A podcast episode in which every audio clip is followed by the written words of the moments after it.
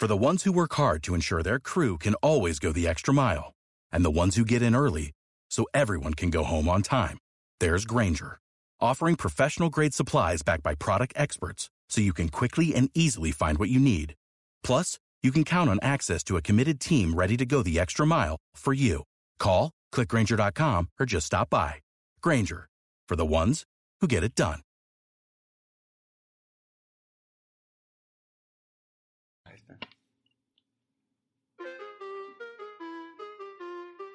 ¿Qué tal amigos de Corpus Basket? Muy buen día, espero que la estén pasando bastante, bastante bien. El día de hoy les traemos una transmisión especial por los 15.000 seguidores que tenemos en Facebook. ¿Verdad? Eric, ¿cómo estás? Muy buenas tardes a todos, gracias por sintonizarnos una vez más. Eh, justo como menciona Elías, estamos muy muy contentos de que tenemos ya 15.000 seguidores en una de las redes sociales en las cuales iniciamos todo este proyecto y pues agradecer todo el tiempo que han invertido leyendo nuestros posts, escuchando nuestros podcasts y pues siguiendo todo el contenido que generamos en, nuestros diferentes medios. Sí, muchísimas gracias a todos nuestros amigos de, de México, Ciudad de México, del norte, Oaxaca, Hidalgo, Querétaro, a toda la gente que nos sigue en Latinoamérica, Venezuela, Puerto Rico, República Dominicana, Guatemala, Nicaragua, Bolivia, Chile, Argentina, nos siguen de todos lados. En verdad les agradecemos mucho a todos. Creo que se ha hecho una comunidad conocedora de baloncesto. Creo que siempre hemos tratado de ser lo más objetivos posibles. Siempre traemos las, noticias más recientes y pues, lo más importante del baloncesto mundial. ¿No, Eric? Así es. Justo hemos intentado mantener un buen foro en, lo que es el concepto de Corpus Basket. Y pues justo este podcast es un, un ejemplo de ello otra, otra participación más que tenemos a través de, este concepto. Y justo en esta edición queremos platicar de todo lo que ha pasado en los playoffs de la NBA recientemente, sobre todo eh, pues la segunda ronda de estos y pues ya tenemos algunos contendientes a, finales de conferencia, ya hay algunos equipos clasificados y pues justo Elías, ¿qué nos puedes decir sobre la, la, la serie, primera serie que vamos a analizar, la de los Bucks? Y el equipo del Hit, que fue pues una serie sumamente interesante. Sí, fue, la verdad fue para mí sorpresiva. Yo no creí que los Bucks y Giannis Antetokounmpo, siendo los primeros lugar, siendo el primer lugar del este, cayeran de esa forma. Yo esperaba demasiado de ellos. Creo que eh, Giannis pues ostenta el título de MVP el título actual de temporada 2019-2020 de defensivo del año. Entonces yo esperaba que él muriera en la línea en un séptimo juego, ¿no? De esta forma, incluso que se llevara la victoria. Pero creo que Miami nos demostró que son más equipo, que traen más elementos con, con los quienes ponen desde la banca. Entonces creo que pues Miami se volvió el favorito de todos. Es como el, la historia de Caín y Abel, ¿no? Entonces se vuelve, se vuelve esta este, este equipo que puede ser el caballo blanco, caballo negro, unicornio, como le quieran llamar. Sí, la verdad es que creo que a todo mundo le sorprendió este resultado por parte de los Bucks y prácticamente un porcentaje muy pequeño de gente pronosticaba algo así. Una, pronosticar que el Heat le ganaría a los Bucks y segunda, de la forma en la que lo hicieron, casi una barrida. Y pues los Bucks la, hasta el momento creo que es la decepción más grande del año, porque esto definitivamente debe de ser considerado como un fracaso, salir en segunda ronda, ni siquiera estar compitiendo ya por un lugar en las finales. Entonces sí, sí dejaron mucho que desear el equipo de, Milwaukee.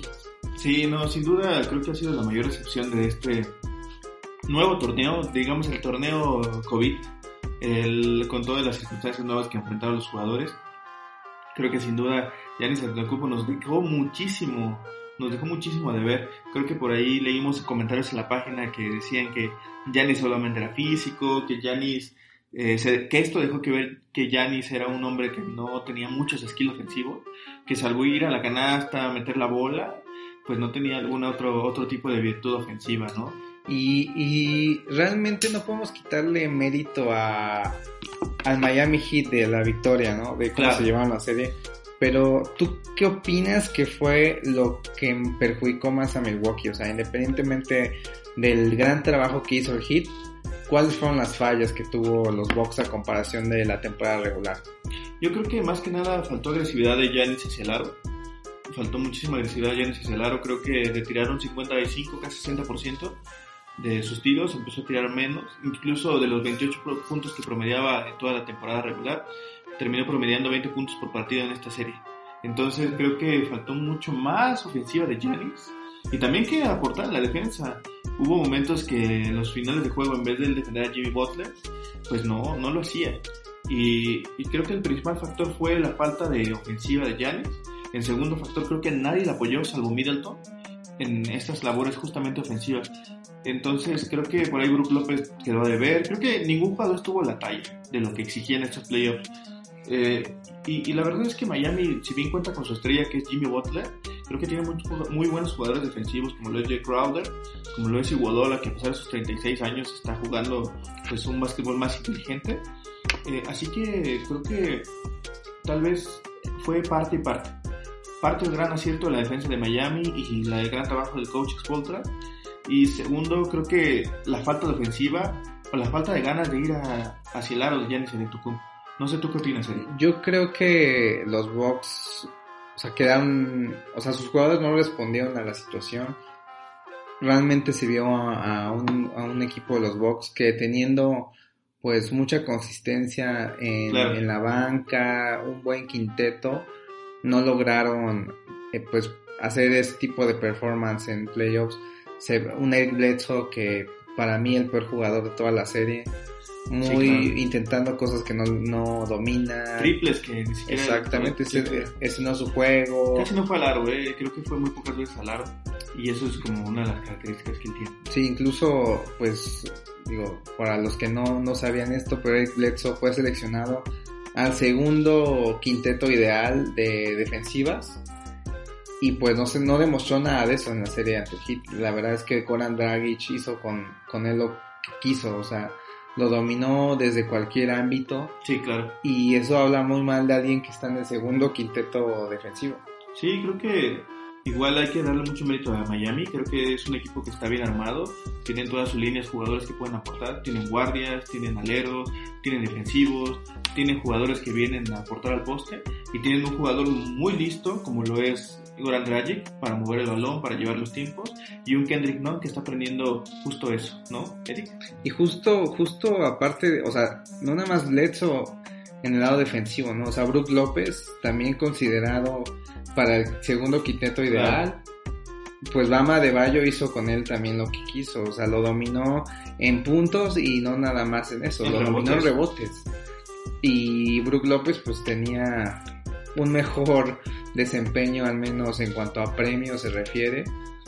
Y pues no, o sea, no, no logró llegar a la situación. Digamos, Bama de Bayo también está en ese quinteto ideal. Pero pues Brook López viniendo del equipo con el mejor récord en, en la NBA, pues no esperas ese tipo de desempeño, ¿no? Y creo que sí, o sea, creo que el Miami Heat tiene muchísimo más profundidad, al menos eso demostró y de no nada más desde, desde la serie contra Milwaukee, incluso una serie antes contra los Pacers. Claro. Muy buena banca del Heat, respaldada por jóvenes, por jóvenes jugadores como es Tyler Harrow. Y no tan jóvenes.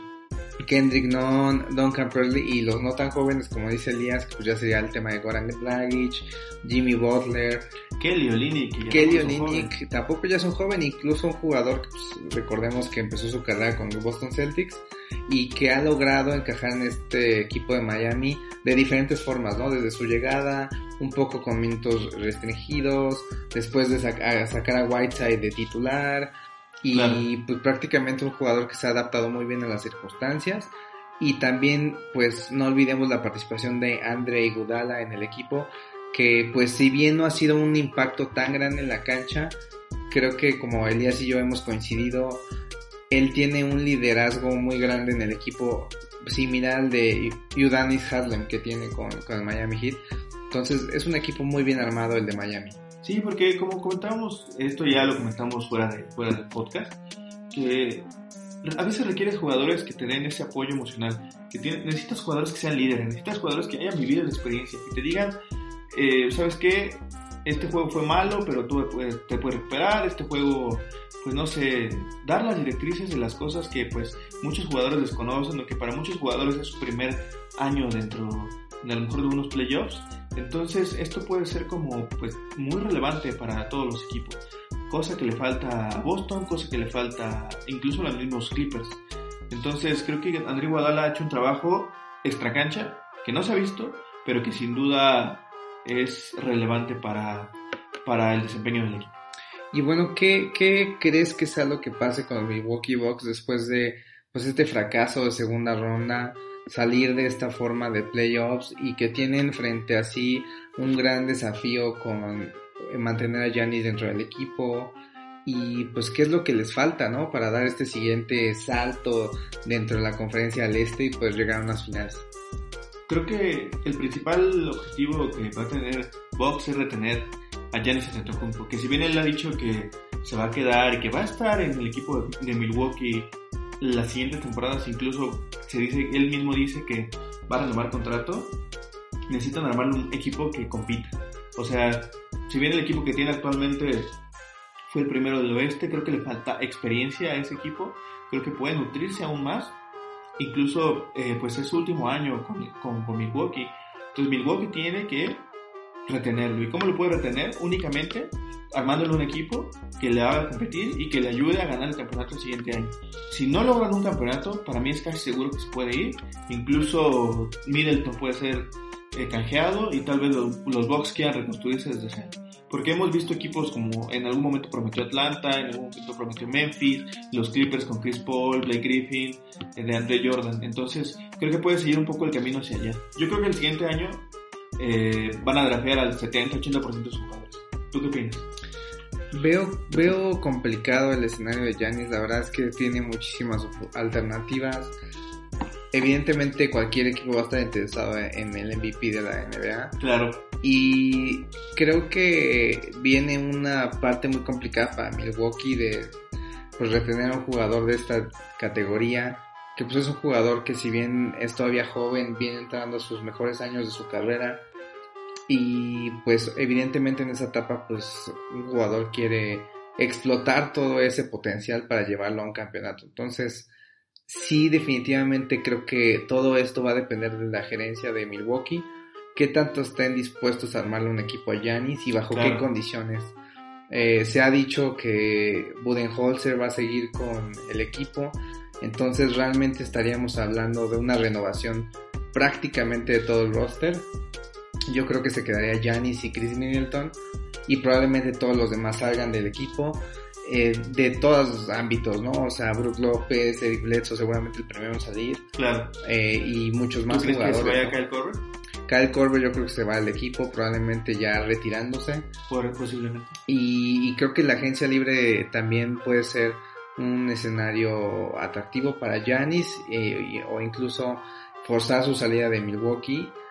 Y hay equipos, creo que los rumores han sido Muy claros. y, y abundantes. O Sí, sea, no. no. No, han esperado un momento para hacer rumores de, de la salida de Giannis. Y los equipos que siempre suenan son los Warriors, son los Raptors, Miami Heat. el Miami Heat y recientemente ha comenzado a salir el rumor del equipo de Phoenix. Y realmente hay, hay- si lo piensas, hay como buenos ambientes en los que podría Claro. encajar Giannis.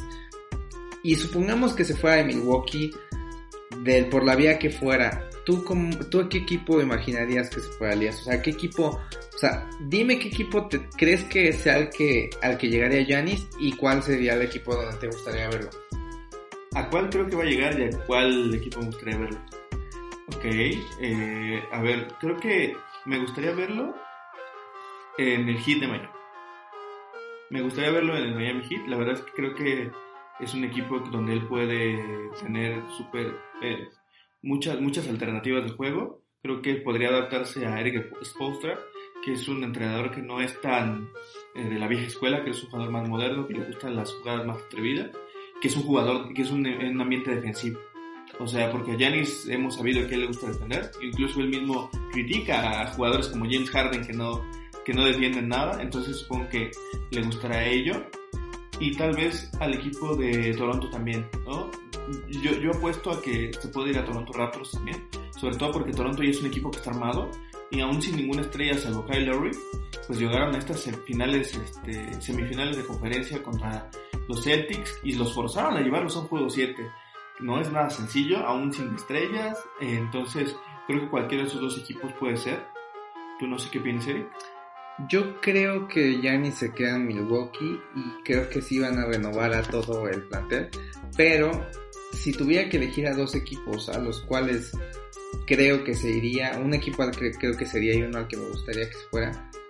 A mí la verdad es que me gustaría que se fuera igual al Miami Heat, creo que la contra de Miami Heat encaja perfecto con el tipo de jugador que es Giannis. Y independientemente de cuál sea el resultado de esta temporada, creo que si con una adición de este tipo el Heat pues eh, brincaría sin lugar a dudas ser de los favoritos en toda la NBA. Y por otro lado, al equipo, independientemente de los Bucks, al que yo creo que se pudiera ir Janis, yo creo que habría muchas posibilidades de que Janis firmara con el equipo de los Mavericks.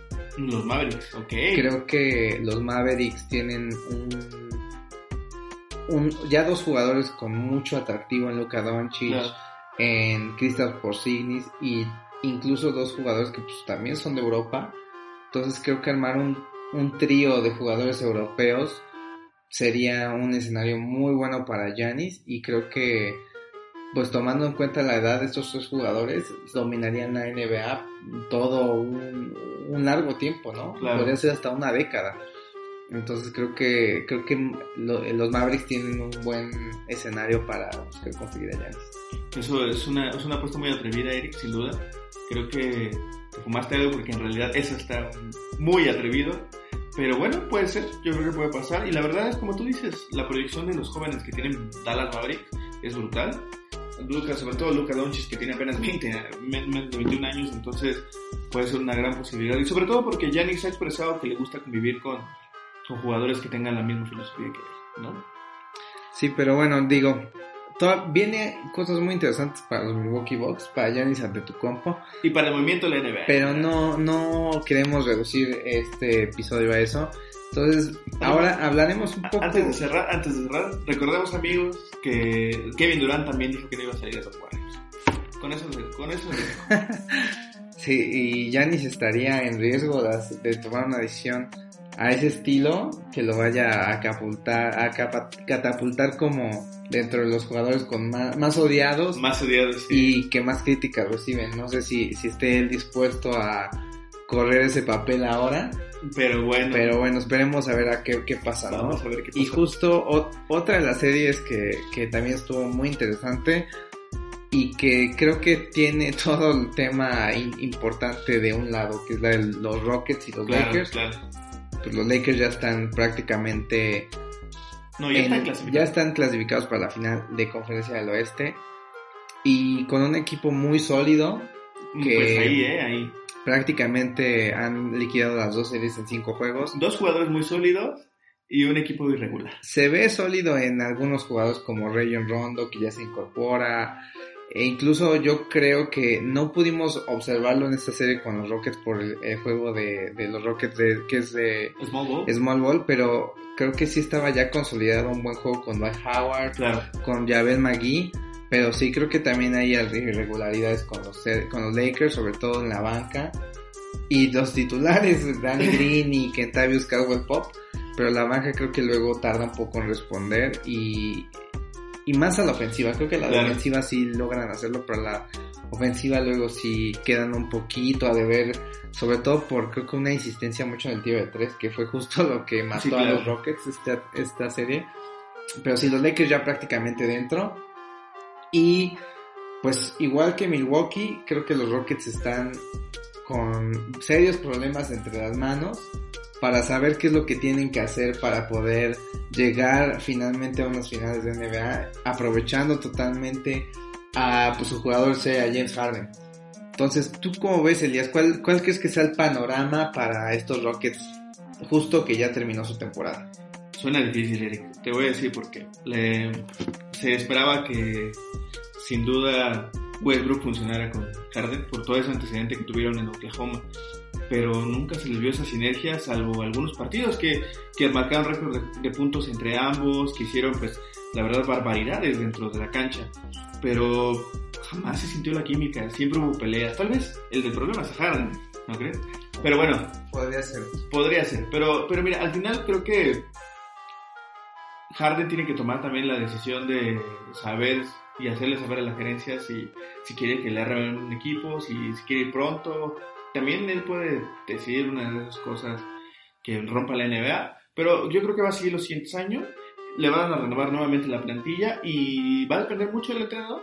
No sé quién suene porque de Anthony el día de hoy, señores, señores, dimitió al cargo de los Rockets. Él dijo, ¿saben qué? Gerencia, yo no vuelvo al Rocket.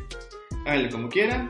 Yo a partir de la próxima temporada soy agente Entonces, eh, pues ya el Small Ball se terminó para los Rockets. No sé qué vaya a pasar. Ya no tienen postes. ¿Qué, van a hacer ahí, Eric? ¿Qué, ¿Qué, pasa? Esto, esto de Mike Anthony que sale de los Rockets pone ya en, bastante duda que vayan a seguir con el este modelo ofensivo de una alineación baja, enfocada al tiro de triple, eh, tiros muy rápidos, poca rotación de balón y poco enfoque en la ofensiva, en la defensiva. Entonces viene un cambio radical para el equipo de Houston.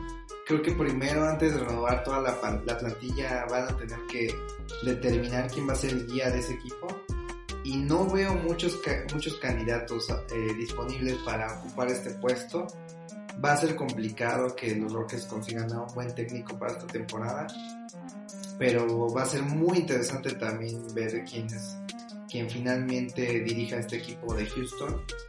Y yo sinceramente creo que parte del fracaso de esta serie está muy cargado de la mano de Russell Westbrook. Sí, Entonces, yo sinceramente no veo a Westbrook ya en ese equipo más. Creo que Westbrook va a salir de los Rockets seguramente va a ser traspasado a, otro equipo. No veo cómo Harden y él puedan, ganar eh, en playoffs ya. O sea, son dos jugadores que necesitan mucho el dominio del balón. Y la verdad es que Russell Westbrook se ve totalmente diferente a su año de MVP, a esos años de los triple dobles. Y yo no sé cómo va esa historia, pero yo veo a Russell Westbrook ya en otro equipo la próxima temporada. Yo también. La verdad es que esta serie, sobre todo contra los Lakers, lo vi desconectado. De por sí yo eh, eh, lo, lo, veía como muy desenfocado, con poca seguridad al aro, cuando él es lo que más domina. O sea, él domina ir, ser descarado, ir hacia el aro y clavar clavarte el balón, hacerte una colada, sacarte la falta. Y no se le vio ni siquiera esa energía. Entonces ya es un Westbrook que tal vez esté pensando en salir, esté pensando en otras cosas, pero no estaba pensando en jugar, no estaba pensando en dar lo que él acostumbra a dar. Incluso los mismos Lakers lo dejaban libre en las, las ofensivas para que él hiciera lo que quiera, pero tan es así que pues la confianza de Westbrook se fue todavía más al piso. Apenas si promedió creo menos de 15 puntos por partido en, en toda la serie contra los Lakers, cosa que pues se esperaba más del mínimo más de 25 o 30 puntos, siendo la calidad de jugador que es. Entonces pues vayan, veamos qué puede pasar con, con Russell Westbrook la siguiente temporada. ¿Tú, ¿Tú sabes de algún equipo que lo pueda adoptar? ¿O quién crees que le haga falta? Yo veo a Giannis con Westbrook. Ah, mentira, la verdad es que sería una apuesta arriesgada, pero les hace falta, les hace falta un Yo creo que Westbrook, o sea, sí va a salir de los Rockets, pero veo muy precipitado. Eh, y tratar de identificar un equipo en el que podría estar. La verdad es que Westbrook es un jugador difícil porque es un jugador que pues ha sido considerado estrella de la NBA y creo que sí se la creo, o sea, yo, yo no sé qué tan dispuesto esté él a aceptar a un rol secundario. Creo que Harden le vendieron la idea de que no era un rol secundario. Pero sí lo era. Sino que iban a compartir como la estelaridad de él y Harden. Pero pues sí, evidentemente era un rol secundario. Pero pues digamos, la amistad entre ellos dos creo que ayudó a que él aceptara pero no sé qué tan dispuesto estaría a aceptar este rol en, otro equipo. O sea, porque seamos honestos. Russell Westbrook ya no es un jugador que pueda liderar a un equipo, no, porque está más que probado que no es un jugador que tenga esta capacidad de llevar a un equipo a pues a buen puerto de manera individual como estrella. Claro. Entonces yo creo que ya el mercado de Westbrook es ser el segundo mejor jugador en un equipo Y pues justo creo que va a ser difícil para él aceptar esta parte. Y es lo que más creo complica el hecho de determinar un equipo donde podría estar.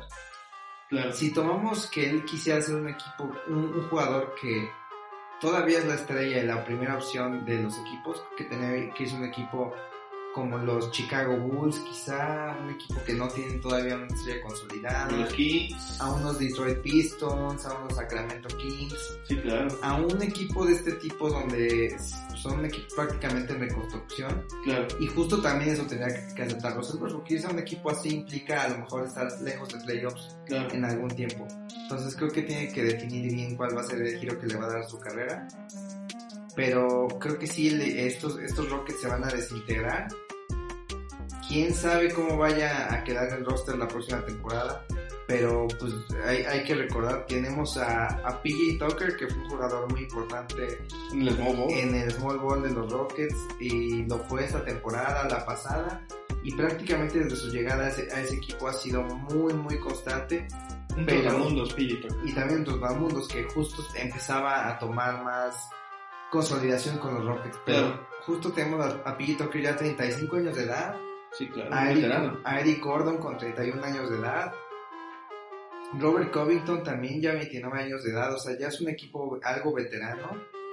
Y no estoy tan seguro cuál va a ser la, la identidad de los Rockets próximamente, ¿no? También Jeff Green, que fue una sorpresa su Claro. contratación y que la verdad tuvo buen desempeño en playoffs, ya también 34 años de edad, o sea, sí, sí tienen que hacer algo los Rockets, Claro. pero, pero va a ser muy interesante ver qué tipo de equipo es el que va a Claro, querer claro. ahora James Harden. Sí, creo que Que también hay que, hay que recordar, ¿eh? James Harden dijo en la conferencia de prensa que él consideraba que estaban a una pieza de lograr ganar un campeonato. Entonces no sé si el, el James Harden decir esto implica una pieza él y alguien más o él y Westbrook y alguien más. o él y un entrenador nuevo. Puede ser también eso. Porque creo que no estaba muy de acuerdo con ball. Y la verdad es que a a muchos les gusta el ball. Entonces, a mí en lo personal tampoco soy fan del ball. Eh, pero vamos a ver qué pasa con, con los Rockets.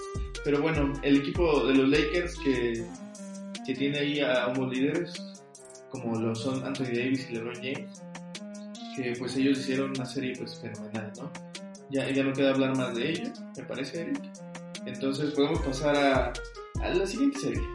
La siguiente serie que también nos trajo muchas emociones, muchas alegrías y un juego 7. Así es, señores y señores, un juego 7. Estamos hablando de los Celtics contra los Toronto Raptors, los vigentes campeones que ya no podrán defenderlo más, dado que en el juego 7 los Celtics se llevaron pues la serie y con esto pasaron las finales de la conferencia del Este y enfrentarán al Miami Heat el día martes. Eric, ¿qué, qué opinas del desempeño de los Boston Celtics? ¿Y tú crees que los Toronto Raptors merecían pasar a la siguiente ronda? Yo la verdad es que sí quería que pasaran los Raptors, creo que sí merecían también pasar a la siguiente ronda, un equipo que a mí en lo personal me gusta el hecho de todo lo que han conseguido sin una estrella realmente pues consolidada en la NBA y, Claro. y, o sea Kyle Lowry dice que el All-Star y todo pero no es de estos jugadores que generalmente salgan en las conversaciones respecto a los mejores 10 de la NBA Es un jugador discreto. entonces creo que un, un equipo formado así con mucho mérito a Nick Nurse como entrenador Claro. creo que pues tenía muchas armas para llegar y, pues me hubiera gustado verlos, pero definitivamente creo que los Celtics tienen muchísimo talento en su plantilla y recordemos que ni siquiera jugó Gordon Hayward por una lesión en el tobillo. Claro. Entonces, eh, me gusta la alineación de Boston. Es bueno que hayan pasado también a, a las finales de conferencia. Creo que los dos equipos eh, merecían estar ahí. Antes tuvieron muy buenos desempeños en la temporada regular y son equipos que han estado batallando ya años, ¿no? En- para Así llegar es. allá. Y va a ser muy interesante ver cómo va a ser el, el duelo entre, entre Boston Celtics y Miami Heat. Pero igualmente creo que no tan, tan complicada la situación de los Raptors en la próxima temporada para tratar de buscar mejorar su roster y llegar a finales. Pero si no están, si bien no están en el escenario de Milwaukee ni, los Rockets, creo que sí tienen que hacer bastantes cambios. Sí, claro. Yo la verdad identifico dos que son Pascal Siakam No es la estrella que todos pensaban que podía llegar a ser. Ya. Mar Gasol creo que también se vio mal. Sí, claro. Pero tú, Elías, ¿cómo visualizas el próximo roster de los Raptors? Yo creo que a Pascal Siakam únicamente le falta un poco de mentoría de alguien. No tiene ningún jugador, justamente como dices, ningún jugador estrella que, que le ayude a esa, esa mentoría o ese apoyo. Antes tenía Kawhi Leonard, que si bien Kawhi Leonard no es su mentor, pero mínimo aprendió ese tiro doble que, que, que, no erra. O sea, es un tiro doble que no erra Pascal Siakam, que cuando tiene ese doble lo tira y no lo falla, cosa que le aprendió Kawhi Leonard. Pero esta vez no siento que no había un jugador de esa, de esa talla, de ese, de ese, de ese, de esa envergadura que le ayudara a, Pascal Siakam a desarrollar su juego. Entonces creo que todavía se le puede dar una oportunidad. Yo creo que no sé si tampoco puede ser la superestrella que todos esperan, pero creo que puede dar todavía más de él y creo que los Raptors no se van a hacer de él. Siento que le va a dar una oportunidad más a, a mejorar su juego, pero creo que sí van a, yo creo que más bien los Raptors van a buscar mantener a toda su plantilla actual, tal vez reforzarse con el tema del póster porque me parece que Ibaka está en su último año de contrato y Margasol no está rindiendo lo que tiene que rendir. Creo que ya pasaron sus mejores años y tal vez esos sean los puntos que tengan que, que buscar los Toronto Raptors. adicionar a un jugador estrella y además que sea un jugador alto, un jugador poste y que sirva de mentor para algunos jugadores jóvenes como Pascal Siakam. Y creo que también una de las interrogantes grandes para Toronto va a ser qué tanto van a poder mantener a Fred Van Vliet. Claro eh, Fred Van va a ser agente libre terminando esta temporada. Sí. Y Fred Van va a ser uno de los agentes libres más codiciados en la NBA. Por supuesto. Y es un jugador clave para el equipo Raptors, entonces van a tener que abrirle la cartera para tratar de convencerlo de quedarse. Y a la vez Toronto mantener pues el suficiente dinero disponible para contratar a los equipos. Entonces creo que el tema financiero sí va a ser, va a ser un tema para ellos. Pero ahora hablemos un poco más de los Celtics, ya en cuanto al el duelo que van a tener con Miami Heat. Yo sinceramente veo ganando al Miami Heat la serie. Yo también, yo pero, también. Pero tienes a los Celtics con un, con un roster muy, muy atractivo. Jason Tatum, que cada vez se cree más el hecho de ser una estrella de la NBA. Claro. El mejor jugador de la serie entre Celtics y Raptors, sin lugar a dudas. Pero el último juego, el juego 4, juego 5 y juego 6 nos regaló unas cosas para morirse, la verdad. Sí, digo, errores inmaduros, ¿no? Ya claro. la, la, toma de decisiones, pero pues su, su, ofensiva fenomenal. Sobre todo en el juego 6, que tuvo malas decisiones en tiros, malas decisiones, sobre todo en pérdidas de balón, ¿no? Así es, así es. Y tienes a un Jalen Brown, que también se ha convertido ya en un jugador muy completo y sólido. Kemba Walker, que es el jugador que todos nos tiene acostumbrados a ver. Claro. Letal en, lo, en, los momentos decisivos. Yo por un momento pensé que le iban a empezar los playoffs, porque nunca había jugado playoffs, ¿estás de acuerdo? Sí, sí. Y entonces es otra temporada, que si bien él era la estrella en Charlotte, no era lo mismo jugar a ganar un partido cualquiera, o incluso jugar a, pues, por jugar, con tener la presión de pasar a playoffs, de enfrentarte a la historia como envergadura de los Celtics. Entonces creo que no nos ha quedado de ver que Walker en ese aspecto. Y es importante también resaltar que Gordon Hayward ya regresa a la próxima serie contra el Miami Heat. Que eso es una buena noticia. Muy buena noticia para los Boston Celtics y es el sexto hombre que creo que les faltó un poco para resolver sus problemas ofensivos contra el equipo de Toronto. Pero yo veo muchísimo más profundo al Miami, al Miami Heat. Como Sí. ya lo hablamos en, en, en cuanto a, a la serie que tuvieron con Milwaukee, creo que su banca fue lo que resaltó muchísimo Claro, claro. y una de las razones por las cuales se llevaron esta serie. Entonces, yo veo al Miami Heat y digo, tomando en cuenta aparte ya el descanso Claro. que han tenido, los veo muy muy fuertes y veo siendo al equipo que va a, repre- que va a representar a la conferencia del este en las finales. Sí, yo también veo al Miami Heat muy fuerte, sobre todo porque el Miami Heat tiene estos hombres de experiencia, como son Adonis Hassel, como lo es Jimmy Butler, como lo es eh, Andrew Iguodala. Y siento que en, en Celtics, si bien hay muchísimo talento, eh, no tienen esos jugadores de apoyo que vengan de atrás, que motiven, que hagan mentoría, que, que, que, que den este apoyo al equipo. Entonces yo, yo a, los, a los Celtics no los veo y sobre todo veo muy, muy cerrado el juego de Brad Stevens. Lo veo muy limitado. Creo que Brad Stevens ha entrado en una especie de, de cajita donde ya tiene sus piezas y no se quiere mover de esas piezas. No hemos visto ni a Scanter, no hemos visto a Taco no hemos visto muchos minutos de jugadores que pues creemos que pueden dar un, mejor desempeño. Pero pues no sé, ahí habría, habría, que, habría que entender las razones de, de eh, el entrenador Brad Stevens. Pero por ejemplo Tice, que la verdad yo siento que es un jugador que no da tanto valor al juego de los Celtics, podría disponer de minutos para darle entrada a Ken Scanter. Pero bueno, eso ya es justo de cada quien y Brad Stevens, Brad Stevens tendrá su razón. ¿No, Eric? Yo la verdad veo esta una serie yéndose a siete juegos. ¿A siete juegos? Qué, qué atrevido, qué atrevido. Yo la veo en seis, en seis. Yo, sí, yo, yo sí veo esta serie llegando a siete juegos. La veo muy, muy cerrada. Ok. Y pues esperemos que sea justo eso, ¿no? Una serie muy, muy interesante, muy entretenida para todos. Y pues de ahí va a salir justo el representante de esta conferencia para las finales de NBA. Claro. Y justo no podemos decir lo mismo al oeste porque no tenemos definido quién va a ser el rival de los Lakers. Exactamente. Y justamente por lo mismo, ahora entramos a analizar la serie entre los Denver Nuggets y Los Ángeles Clippers, que dentro de esta serie se encuentra uno de los equipos favoritos, no solo por el del oeste, sino para llevarse el título de la NBA, un equipo muy muy cargado en mi opinión, el roster más completo de toda la NBA, que son Los Ángeles Clippers. Y la presión la tienen ahorita encima. Claro, claro. Los llevó el equipo de Denver a un juego 7, haciéndolo ya por, de manera consecutiva. Estas dos series han jugado juego 7, viniendo de perder en un 3-1. Y el equipo de Denver no tiene miedo a los grandes momentos.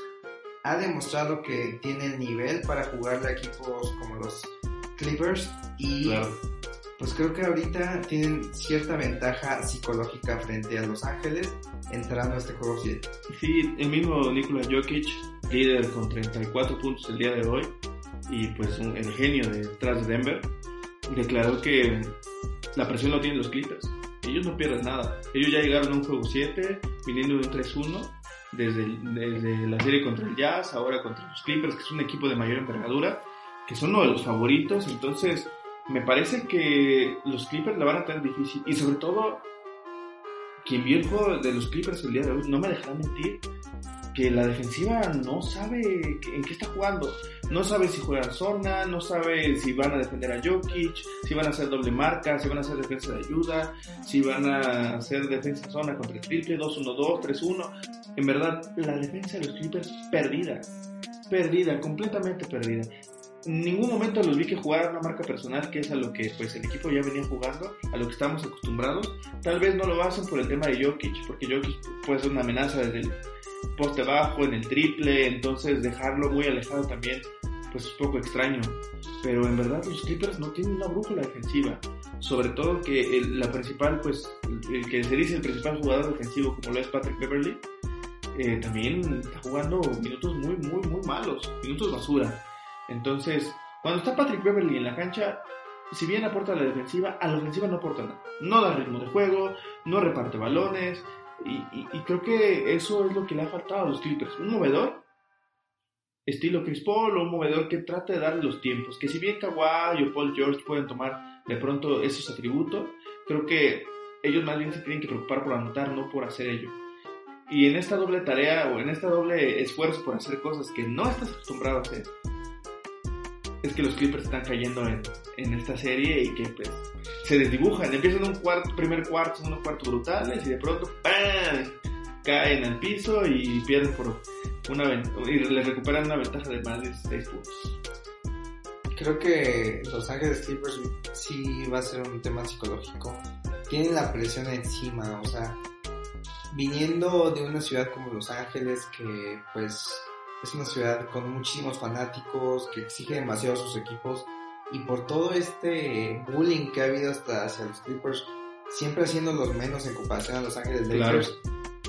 Justo creo que creo que sí es un tema que pesa para ellos a pesar de que no hay fanáticos ahorita en, pues, la burbuja. Claro. Pero pues recordemos con Paul George, o sea, Paul George después de su mala serie que tuvo contra los Mavericks se decía y, y reportes directamente de la burbuja de sus mismos compañeros de cómo le estaba afectando el Así tener es, acceso a redes sociales y el, el ver los comentarios de la gente en Instagram, en Twitter, donde pues le, te decían comentarios respecto a su nivel de juego.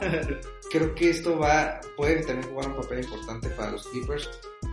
Ya la gente le tiene un nivel de respeto a los Nuggets impresionante. Sí, claro, sobre todo por la vuelta al 3-1. Y yo creo que los Nuggets entrando al juego 7 están crecidos en ánimos.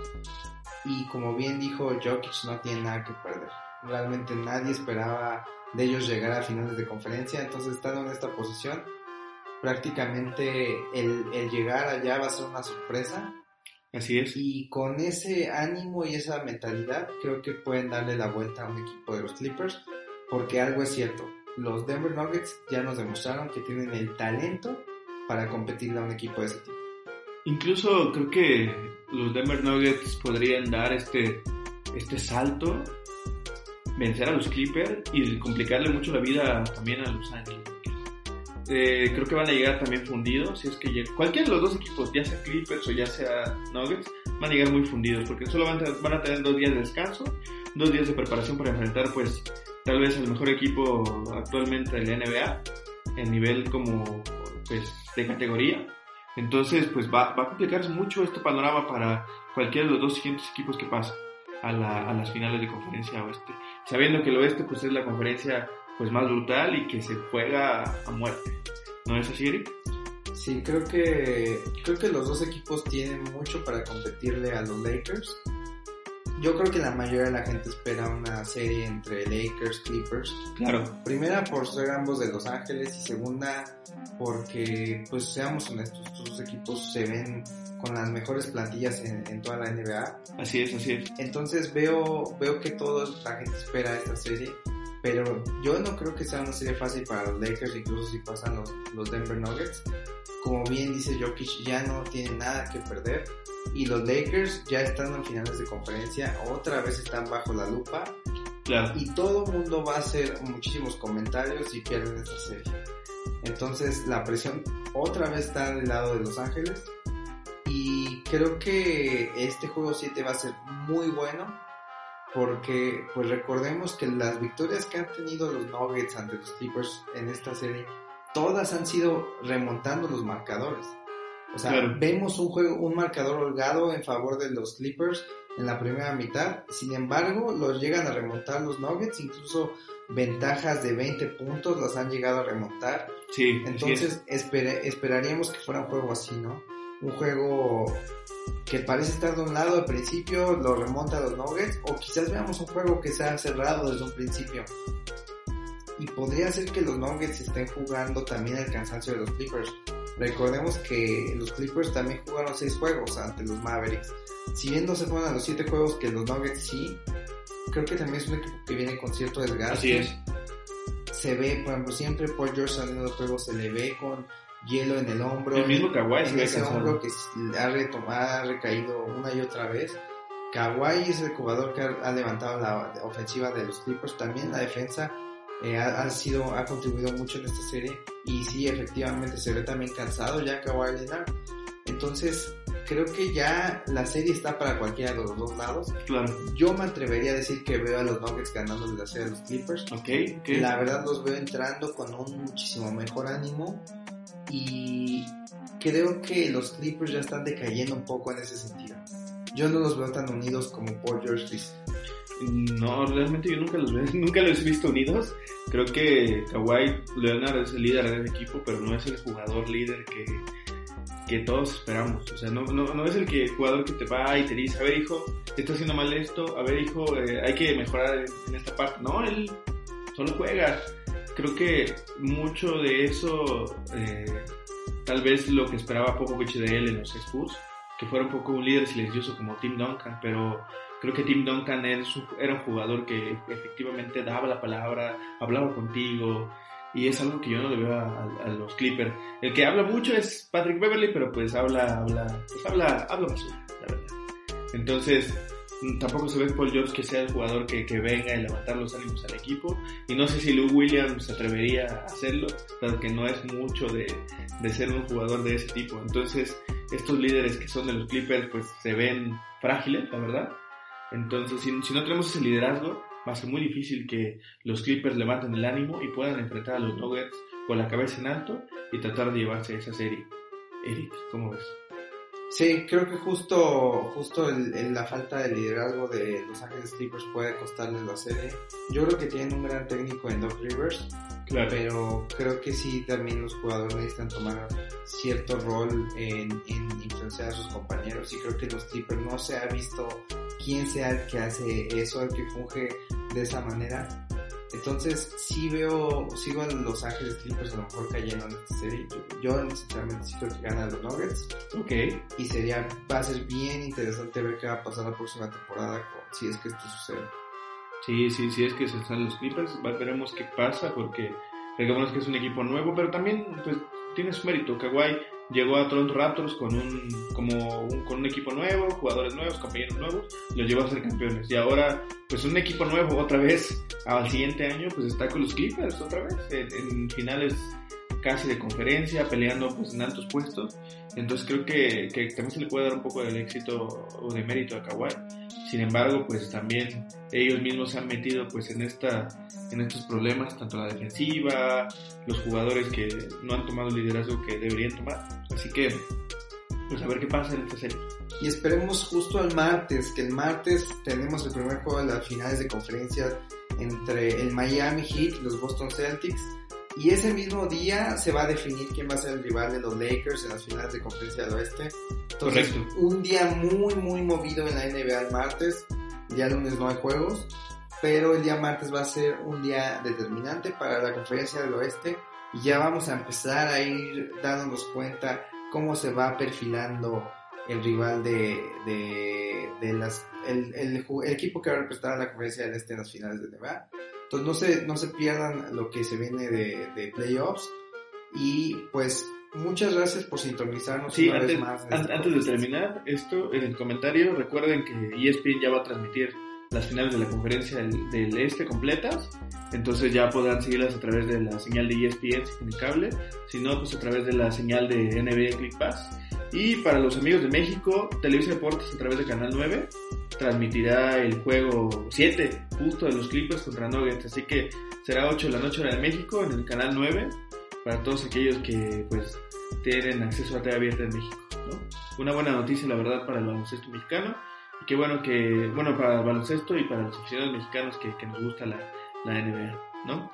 Así es. Y bueno, ahora sí, para cerrar, Eric, cierra, haz tu cierre maravilloso. Manda saludos a todos nuestros amigos. Pues muchas gracias a todos por sintonizarnos una vez más. Justo como les comentábamos, cumplimos con 15.000 seguidores en la página de Facebook el día de hoy.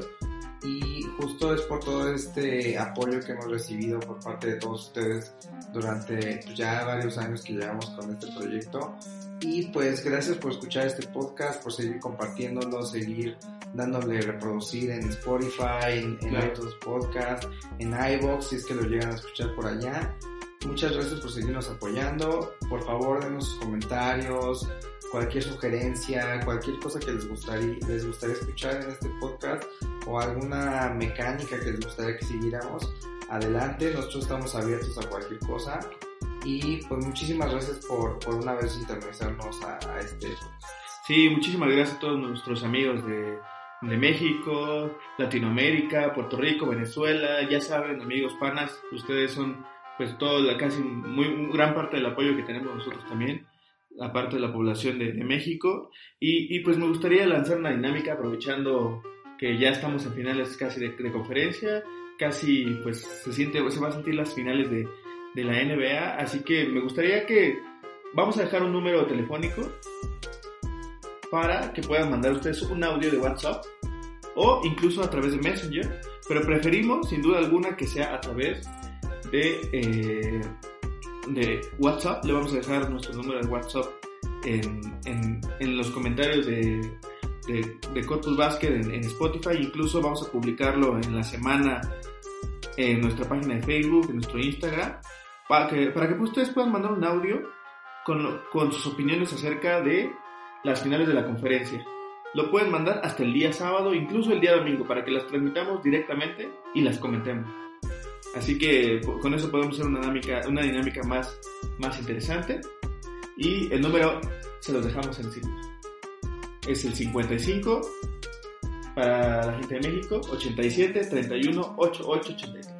Repetimos, 55 87 31 88 83. Así es, señores. A, través de ese, de ese espacio pueden mandarnos sus audios, incluso por alguna de otras plataformas, incluso por correo electrónico, para que eh, salgan en el podcast. ¿Por qué no? Y bueno, creo que por fin sería todo. Eric, ¿algún comentario final? Agradecemos a nuestro productor ejecutivo Juan, que el día de hoy no está con nosotros eh, por causas ajenas, él está bien, pero causas ajenas a nosotros, que nosotros desconocemos, pues no está aquí con nosotros. Uh, Eric, ¿algún comentario adicional? Yo solamente quisiera mandar saludos a toda la gente que pues, sintoniza el podcast, que revisa todos los posts en la página, particularmente a Daniel Trujillo, que es un amigo nuestro que siempre está al tanto de los posts, comparte el contenido, siempre escucha el podcast, también a, todos los que, que, nos escuchan, pues muchísimas gracias por, por hacerlo y por seguir este tipo de canal. Sí, a nuestros amigos de Mar de Fuego que nos han abandonado, nos han llegado, hecho llegar nuestros patrocinios respectivos. Nada, no es cierto, amigos, a nuestros amigos de, a nuestra amiga Didi, de, que nos escucha desde Oaxaca, a nuestros amigos de la Ciudad de México, a Adri, al buen Memo, al buen Diego Baez, ¿a quién más, Eric? Creo que sería todo, ¿no? Sí, ya. Eh, todos nuestros amigos les damos un abrazo, les mandamos un abrazo. Eh, en verdad, muchísimas gracias por estar escuchando cada ocho días. Y pues nada, creo que, creo que sería todo, Eric. ¿Vas a cantar Palomazo alguna canción? No, ya con eso es suficiente por el día de hoy, ya hablamos demasiado. Sí, lo sentimos amigos. Pero pues, muchas gracias por sintonizarnos una vez más y estén pendientes redes sociales y todo y justamente también al próximo episodio de este podcast porque se viene lo bueno ya. Exacto, y pues esperamos sus audios, sus opiniones y muchas gracias. Nos vemos. Eric, ¿te despides con una canción? ya, así, así ya está bien, ya, hasta luego. ¡Vámonos!